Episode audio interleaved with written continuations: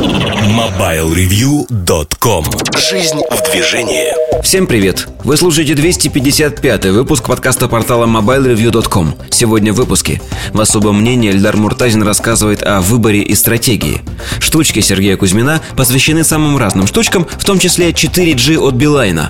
В обзоре новинок Sony RX1 А в кухне сайта речь идет о No Mobile MobileReview.com Особое мнение Всем привет! Сегодняшнее особое мнение хочу посвятить а, вопросу, который мы обсуждали много раз. Вопрос звучит примерно так. А, какое устройство покупать? Топовое, не топовое, с максимальными характеристиками или взять что-то попроще? Здесь, наверное, поговорим скорее даже о стратегиях, которые есть в жизни у каждого из нас. Эти стратегии работают при покупке разных устройств, э, еды, машин, одежды, тому подобных вещей. И здесь, в общем-то, можно говорить о том, что для устройств вполне применимы те же самые наблюдения, которые у нас есть. Ну, во-первых, многое зависит от того, какой вы человек – мне кажется, здесь э, надо говорить о том, что какие-то люди предпочитают вот самое лучшее, какие-то люди предпочитают э, разумный выбор по соотношению цена-качество. Э, на сайте достаточно давно я писал о том, как отличаются аудитории. Можно найти эту статью поиском. То есть, какие аудитории покупателей существуют. Деление условное и, безусловно, оно, как любое такое разделение на сегменты, э, изобилует, ну, то есть его можно легко критиковать, назовем так. Тем не менее, оно дает некую точку отсчета. Если же говорить э, все-таки о, том, о тех стратегиях, которые применяют люди, условно, они, наверное, делятся на три больших группы. Значит, э, первая группа стратегий. Я хочу самое дешевое устройство, потому что я не очень понимаю, зачем мне нужно это устройство, либо это устройство нужно временно на замену чему-то, что у меня уже было, есть, там находится в ремонте, не суть важно. То есть покупка самого простого устройства, которое выполняет одну или несколько функций. Это может быть мобильный телефон, который просто звонит и там смс отправляет. Это может быть чайник, который просто заваривает воду. Это может быть кофемашина, ну и так далее и тому подобное. То есть здесь на первый план выходит цена.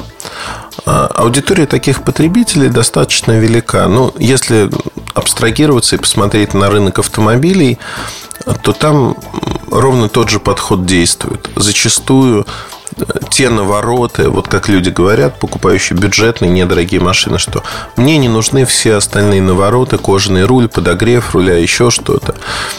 Там электростеклопакеты везде, потому что сзади я не езжу, вот мне впереди надо, чтобы это было ну и так далее и тому подобное. То есть а, фактически, да, это вот такой бюджетный подход. Назовем его так бюджетным. Мне кажется, это правильное отображение того, что происходит. А второй подход, условно, когда все-таки хочется не прогадать. Хочется купить хорошую вещь, но за разумные деньги. Это вот подход соотношения цена-качество. Когда человек разумно выбирает некую вещь, и хочет получить удовольствие. Ну, вообще удовольствие от вещи мы хотим получить всегда. Тут вопрос просто в ожидании этого удовольствия. И люди, которые выбирают соотношение цена-качество, они знают, что покупая бюджетную вещь, но она просто будет работать, но никаких эмоций не принесет. А если они покупают вещь подороже, она еще и какие-то эмоции, возможно, подарит. Не обязательно, но возможно. Ну, такая хорошая вещь.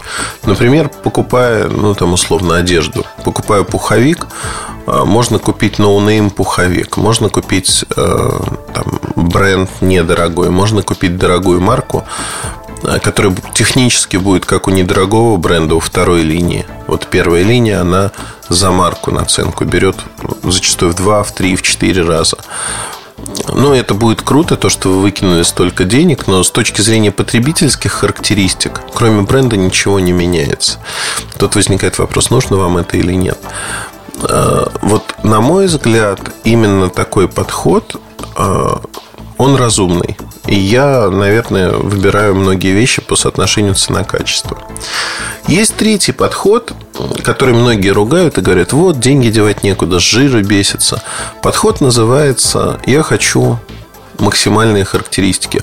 Он полностью противоречит бюджетному подходу, потому что мы зачастую покупаем вещь, в которой добавлена куча функций нам, на первый взгляд, абсолютно ненужных и бесполезных. При этом мы покупаем эту вещь, э, исходя из двух предпосылок зачастую. Ну, то есть, это разные категории потребителей. Есть категория потребителей, и я к ней себя отношу периодически, э, которая не разбирается в том предмете, который покупает. Ну, то есть, нужна некая новая вещь, и вы не имеете никакого опыта общения с такими вещами. То есть вы не знаете, как они работают. Ну, например, вы покупаете некую пароварку. Пароварки отличаются там по давлению, э, которое они создают, э, отличаются по там, таймеру, программам и прочему, прочему.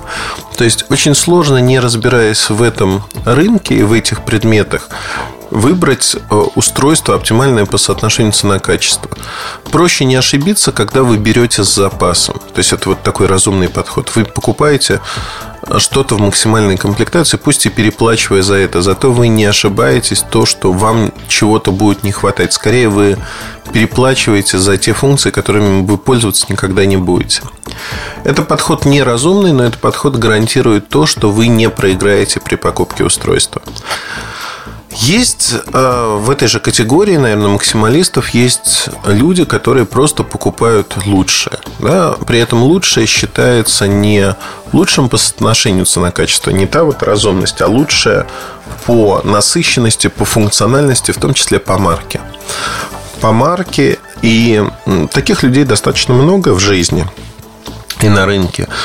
Как правило, это потребители премиум продуктов – которые де-факто не имеют никаких своих разработок, либо они минимальные, отличаются тем, что делают э, дизайн для уже существующих моделей и продают их под своей маркой. Э, таких историй достаточно много, но таких людей не так, чтобы много. Это несколько процентов от общей аудитории потребителей. Максималисты при этом не входят э, э, категорию потребителей, тех, кто вот покупает марку, а маркисты, они стоят несколько в сторонке. Они покупают именно для того, чтобы ну, показать некий шоу-офф. Вот я могу потратить там энную сумму на то, чтобы купить вот такой-то аппарат. А, не потому, что этот аппарат обладает какими-то значимыми характеристиками, которые не имеют другие модели. Но это сегмент люкса, это отдельная история. При этом я честно скажу, что во мне сочетается, несмотря на то, что я исповедую разумный подход, в какие-то категории товаров я выбираю это бюджетный выбор, потому что я четко осознаю, что мне не нужно что-то. Какие-то категории товаров я выбираю как максималист. То есть в жизни жизнь, она не поддается категоризации. И это правильно, это хорошо. В жизни у нас а, мы ведем себя совершенно по-разному в зависимости от страны, места, где мы находимся, а не, где, не только где живем от нашего текущего настроения. И каждый раз а, почему сложно прогнозировать поведение тех или иных людей? Да потому что каждый раз мы выбираем совершенно разные вещи, мы выбираем разные подходы а, для разных групп товаров. То есть э, чайники мы выбираем, потому что они не очень важны, наверное, исходя из одних предпосылок, телефоны из других, машины из третьих. То есть здесь можно оценивать, насколько там разумный выбор. Ну, машина дорогая покупка. Скорее всего, это будет очень разумный выбор в большей мере, чем покупка какого-то недорогого устройства а, стоимостью там тысячу рублей. Тысяча рублей не очень критично для большинства людей, поэтому выбор здесь будет такой, а, ну, сломается, ну и бог с ним, не будет работать, куплю другое. Ну, вот как-то так. Это тоже надо учитывать в своих размышлениях о том, как мы выбираем те, э, те или иные вещи. Я хочу поделиться еще одной э, хитростью, наверное, или не хитростью, не знаю, как это правильно назвать которая для меня очень важна, потому что это один из основополагающих принципов моей жизненной философии. Он заключается в том, что я не стремлюсь купить изначально самое-самое лучшее. Объясню на примере фотоаппаратов. Ну, то есть 10 лет назад я мог купить самый лучший фотоаппарат слово «лучший» здесь надо закавычить. Но самый дорогой фотоаппарат, который есть на рынке, купить к нему всякую оптику разную. И, э, в общем-то, на этом было бы все. Ну, можно привести другой пример. Купить опять в кавычках, лучшую машину. Да, в максимальной комплектации, мощный двигатель, э, кожа, рожа, салон, там, ну, просто сказка. А дальше возникает вопрос, что а куда расти дальше? Каждая последующая машина или каждый последующий фотоаппарат будут заведомо не лучше, в лучшем случае на том же уровне. То есть вы получите некое качество потребления, но при этом лучше уже не будет. То есть будет все то же самое, а зачастую будет хуже. Если говорить о машине, там, ну, это проще. Если говорить о фотоаппарате, фотоаппарат все-таки надо осваивать. Если мы говорим о зеркальных камерах, я многие годы снимаю, то есть последовательно иду. Я купил первую зеркалку недорогую, использовал ее. Это был Canon 350D. Использовал ее несколько лет. Потом был Canon 500D, значительно получше. То есть я помню то удовольствие, с которым я снимал, наверное, первые несколько месяцев потому пока камера не приелась, пока я ее осваивал. И это инструмент, который позволил сделать очень много хороших снимков. Дальше я перешел последовательно на там, Mark 5D3. Очень хороший аппарат, да. И он хороший не потому, что он там стоит дорого, не потому, что у меня куча оптики есть к нему, а хороший, потому что я знаю, как им пользоваться, что с ним делать, я его осваиваю, ровно так же, как осваивал предыдущие модели. И для меня вот это поступательное движение вперед, оно очень важно, оно не прекращается. То есть я каждый раз изучаю что-то новое и получаю новые эмоции, новые удовольствия. Вот при подходе, неважно, бюджетный, максималистский у вас, он соотношение на разумное, соотношение цена-качество, мне кажется, всегда надо закладывать вот эту часть.